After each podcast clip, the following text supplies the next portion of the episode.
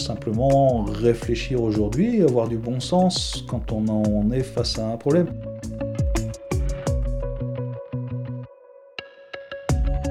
Ici en Bretagne, notre richesse, c'est évidemment la mer, les algues, tout ce que l'on trouve au niveau de notre sol, de notre culture, mais c'est aussi tous les déchets que l'on peut générer. Et du coup, à partir de, ces déchets, il va falloir évidemment en faire des matières premières secondaires et réussir à leur donner une seconde vie.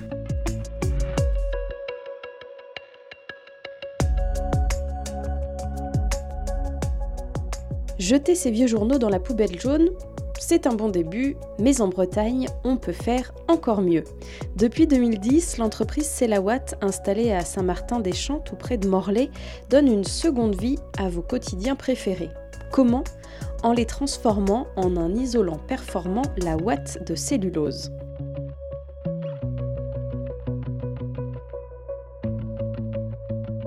S'il fallait résumer Celawatt, on pourrait dire qu'elle incarne à elle seule les valeurs et les principes de l'économie circulaire, recyclage, responsabilité, solidarité et dynamique de territoire. Vous l'avez compris, c'est ce dont nous allons parler aujourd'hui dans ce nouvel épisode de Synapse avec l'un des fondateurs de Celawatt qui dirige l'entreprise aujourd'hui, Jean-Paul Caroff.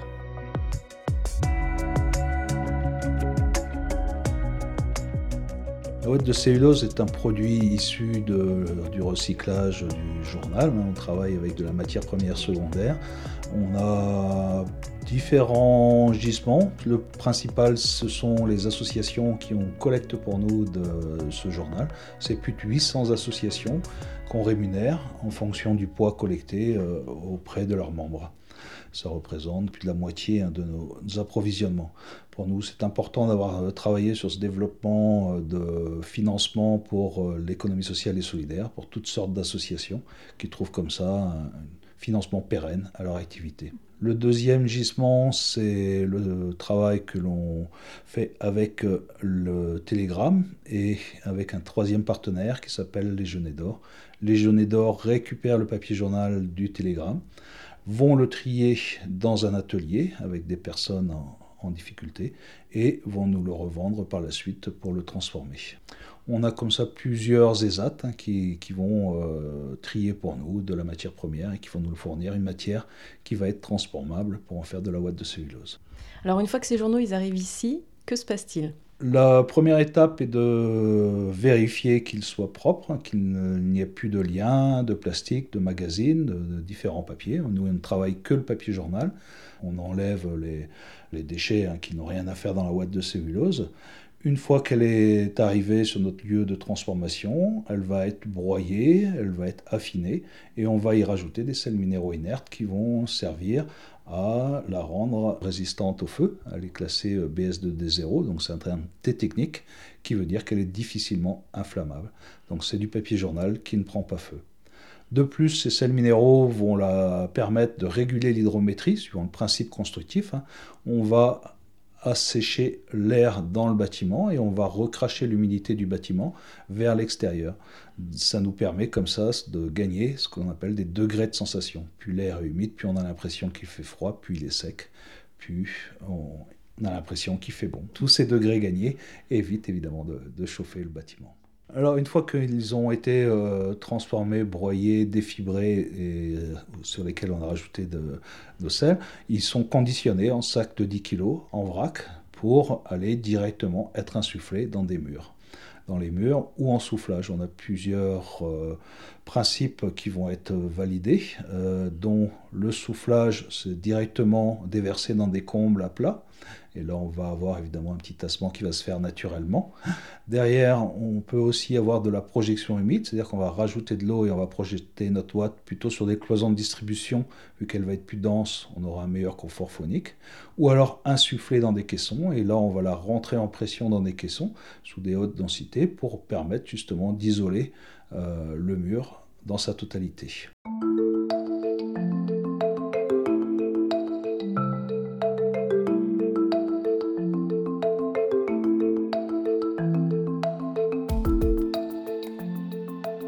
Si on vient aux origines de la création de Selawat, qu'est-ce qui s'est passé à l'époque euh, Quelle a été l'idée euh, initiatrice? Est-ce que c'est aussi la rencontre de plusieurs acteurs d'un même territoire? Au démarrage, je faisais partie d'une société qui s'appelait Kejal à l'époque, qui faisait de l'accompagnement et de l'audit euh, pour la création d'entreprises justement sur cette thématique du développement durable. Et donc on a été contacté par les Jeunes d'Or qui recherchaient justement un créer de nouveaux ateliers pour leurs travailleurs vieillissants et le tri de papier leur, paraissait pertinent. Une fois que cette étude a été faite sur le tri de papier et que l'on a démontré que oui, c'était viable de monter justement euh, ce surtri sur euh, des déchets pour pouvoir les orienter vers d'autres filières et donc avec une meilleure valeur ajoutée, on s'est dit que ce serait intéressant de travailler à partir du journal sur un isolant à destination du bâtiment. Je travaillais déjà sur euh, de la filière chanvre et sur aussi la filière paille dédiée au bâtiment. Et c'est vrai que ce matériau existant quasiment partout dans le nord de l'Europe, au Canada, avait fait ses preuves depuis de nombreuses années. On a trouvé ça intéressant de pouvoir l'adapter au marché français. C'est surtout la rencontre aussi euh, d'acteurs euh, qui travaillaient déjà sur la Watt, hein, qui nous a permis, euh, nous, de nous projeter sur le marché. Ça nous a permis au démarrage déjà de, récupérer de la matière première ici en Bretagne, de l'envoyer se faire transformer en Belgique et de ramener les produits transformés sur le marché français pour voir s'il y avait une attente au niveau des consommateurs et des artisans. Une fois cette étape réalisée, on s'est rendu compte que oui, c'était intéressant. Et du coup, derrière, il fallait monter le projet industriel ici, localement, sur Morlaix.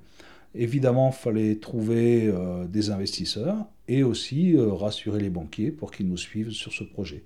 Ce qui n'a pas été euh, très difficile parce que c'est vrai qu'une fois qu'on a démontré ailleurs que ça fonctionnait, il n'y avait pas de raison qu'ici ça ne marche pas non plus. Alors en 14 ans, qu'est-ce qui a euh, changé par rapport à cette situation initiale? Est-ce qu'il y a un marché qui s'est ouvert? Est-ce qu'il y a aussi des obstacles qu'il a fallu franchir pour finalement faire perdurer cette activité? Non, on a surtout depuis le démarrage des artisans qui sont convaincus, qui travaillent avec nos produits depuis le début et qui euh, se développe petit à petit. Maintenant, à nous de convaincre les autres artisans qui travaillent dans le bâtiment que notre produit a toute sa place et de pouvoir comme ça les former à l'utilisation de nos produits. Aujourd'hui, nos produits ne vont pas aller en remplacement de produits classiques, hein. ce sont des nouvelles techniques de mise en œuvre, des nouveaux principes constructifs qui répondent évidemment à un bâtiment beaucoup plus sain. Et du coup, la difficulté, c'est justement de faire adhérer les clients et les artisans et les maîtres d'œuvre et les architectes que notre produit répond à toute cette euh, demande euh, aujourd'hui. En tout cas, le produit, il a prouvé qu'il était euh, non seulement euh, efficace, mais aussi euh, compétitif, qu'il répondait à des logiques de territoire avec cet approvisionnement local, avec également le pilier de la solidarité, faire inclure des travailleurs éloignés de, de l'emploi classique. Ça veut dire que c'est vraiment un écosystème assez vertueux oui, depuis le démarrage, on, réfléchit justement à intégrer dans, toutes les problématiques de, production, hein, de montage d'unités de transformation ici à partir de matières recyclées à euh, tout ce que l'on peut apporter comme solution euh, aux problématiques, l'impact carbone de nos produits par rapport à d'autres produits. Et donc à chaque fois qu'on prenait et qu'on prend une décision aujourd'hui, on a toujours ce petit logiciel qui vient nous dire attention, la direction à prendre est celle-ci.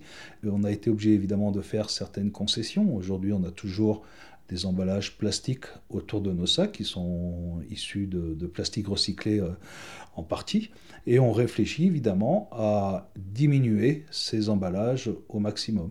Donc chaque problème rencontré dans, notre, process de, fabrication est réfléchi sous ce prisme de l'écologie. Ce matin, par exemple, j'ai euh, découvert qu'on pouvait avoir des films étirables en papier. Donc pareil, des papiers qui seront recyclés sur nos lignes de production et on utilisera évidemment beaucoup moins de plastique issu euh, du pétrole. Ça, c'est aussi un, des axes euh, de travail euh, chez Selawat, c'est la recherche et développement avec toujours cette idée d'innover et d'améliorer sans cesse le produit ou le, le process ensuite de pose, etc. Cette recherche, elle est constante. On a travaillé évidemment sur d'autres matières premières aussi, soit le carton, soit d'autres matières issues du papier. Mais évidemment, on est curieux et on recherche aussi, on travaille aussi au développement de plusieurs euh, filières de matériaux biosourcés issus plutôt du végétal, comme le chanvre, la paille, la paille broyée là dernièrement. Euh, ça peut être, euh, voilà, aujourd'hui on a aussi des questions sur le miscanthus et sur différents produits comme ça qui vont permettre justement de développer l'offre au niveau des isolants et des matériaux du bâtiment. Derrière, on, a aussi des, compétences. C'est vrai qu'on a une personne actuellement, par exemple, qui est financée par le CNRS, qui nous est mise à disposition pour travailler justement sur, cette recherche aussi au, niveau de nos matériaux. Donc on a justement des personnes impliquées qui ont envie d'aller de l'avant et qui ont envie de trouver des solutions aujourd'hui.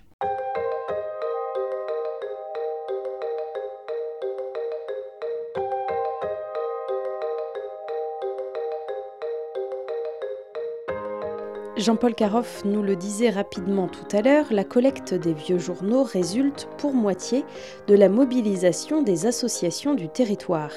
Elles sont pas moins de 800, associations de parents d'élèves, d'aide aux plus fragiles, de sensibilisation aux enjeux environnementaux ou autres, à participer à cette valorisation locale, un maillage qui crée une vraie dynamique de territoire.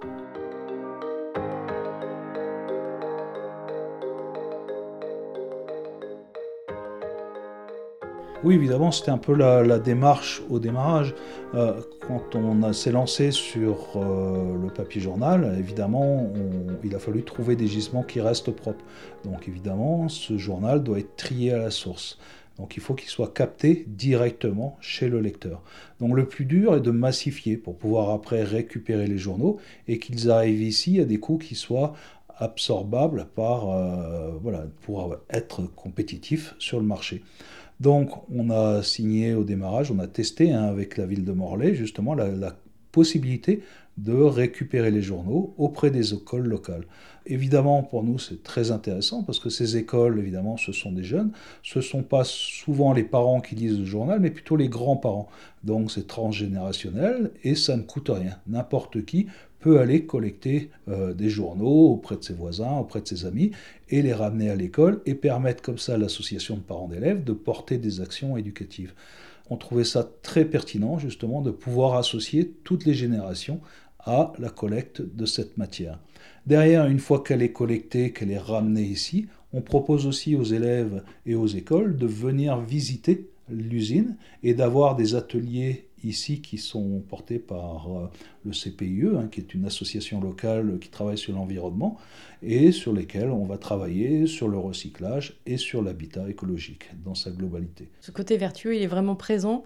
Euh, ça faisait aussi partie de ce qui vous, euh, vous motivait personnellement dans ce projet-là au départ. Si vous l'avez porté pendant 14 ans, c'est aussi pour ces raisons-là? Bah, C'est vrai qu'au démarrage, je partais d'un constat moi-même où j'avais des enfants dans les écoles et c'était toujours voilà, les mêmes actions qui étaient portées, toujours avec des demandes financières aux parents, et suivant les revenus, on n'avait pas forcément le même retour des différents parents. Donc là, comme ça, tout le monde, justement, peut donner sa pierre à l'édifice au niveau de l'école et accompagner euh, la pédagogie au niveau de ses enfants. C'est vrai que ce modèle-là, il n'est pas courant. Moi, je me suis basé un petit peu sur aussi euh, les, modèles des festivals. Hein. J'ai travaillé beaucoup sur les festivals pendant un moment, et sans le tissu associatif breton, il n'y aurait pas de festival, vu qu'il ne pourrait pas financer euh, des salariés à la place de bénévoles. Donc euh, ce tissu associatif, pour moi, il, joue un grand rôle au niveau de la Bretagne et au niveau local. Il permet justement de développer certaines actions que sans les bénévoles et sans toutes les personnes qui, œuvrent dans ces associations, rien ne pourrait se faire.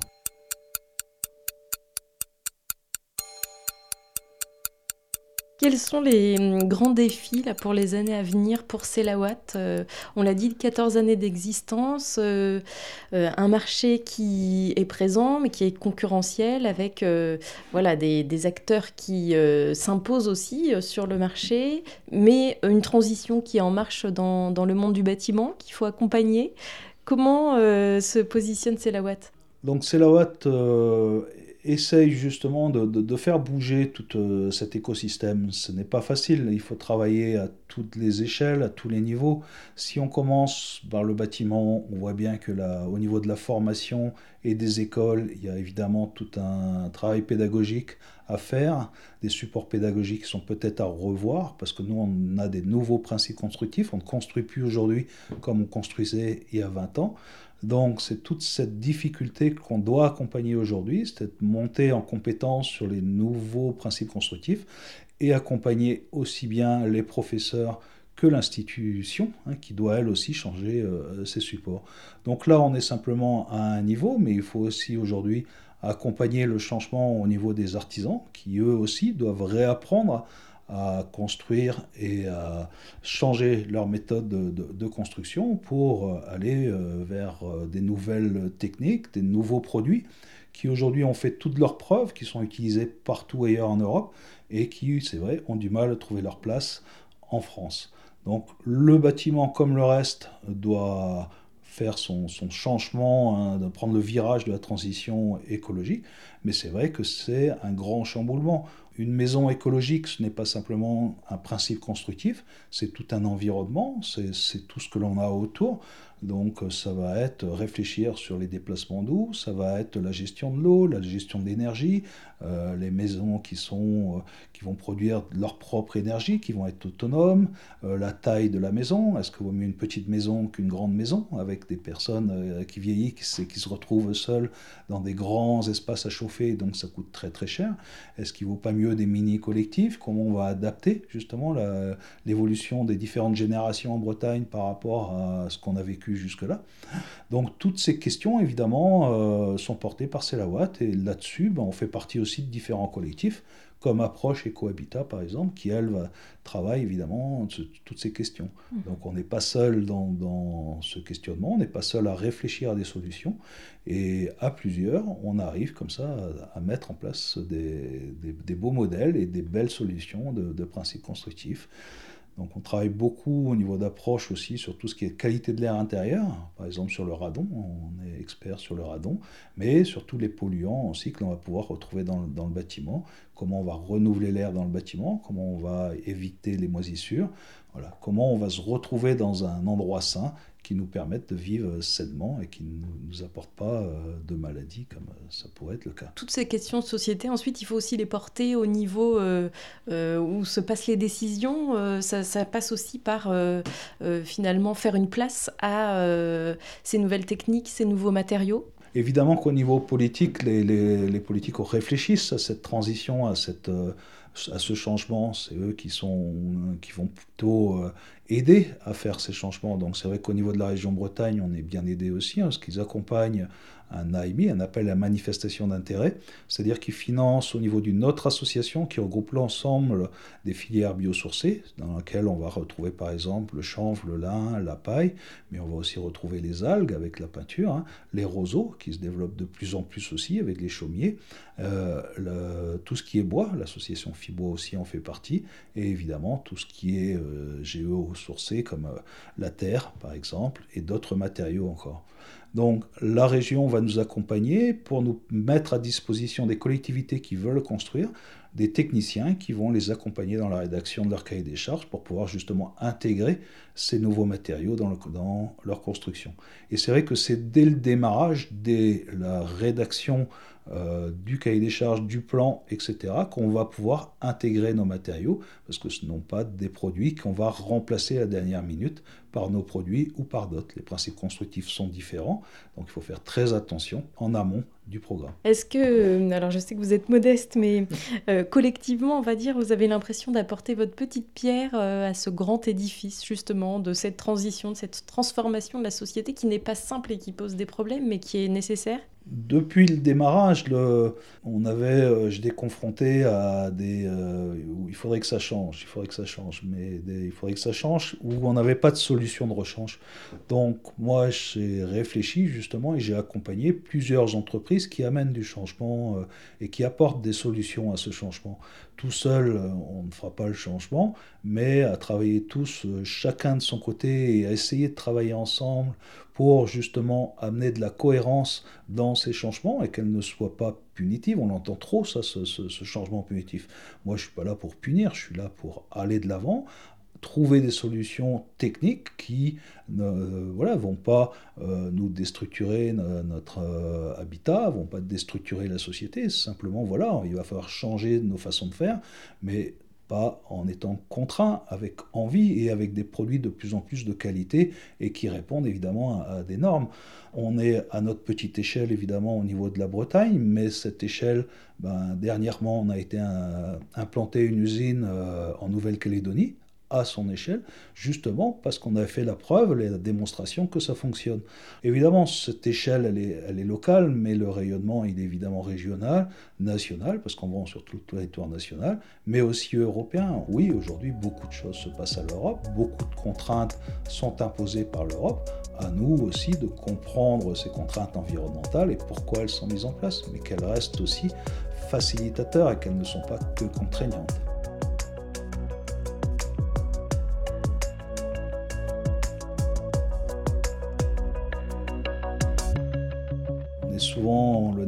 En tant que chef d'entreprise, on a des problèmes à régler, c'est long. Mais c'est vrai que derrière, quand on se retourne, ne serait-ce qu'à 10 ans, on parlait tout à l'heure, je parlais de développement durable. Euh, voilà, ces termes-là qui étaient mal compris ou inconnus du grand public il y a 10, 20 ans, aujourd'hui sont rentrés dans le vocabulaire euh, courant.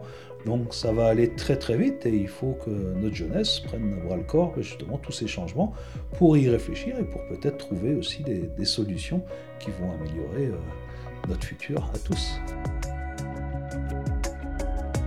C'était Synapse, le podcast de l'agence Conseil en Transition Hippocampe. Merci à Jean-Paul Caroff de l'entreprise Watt pour son témoignage.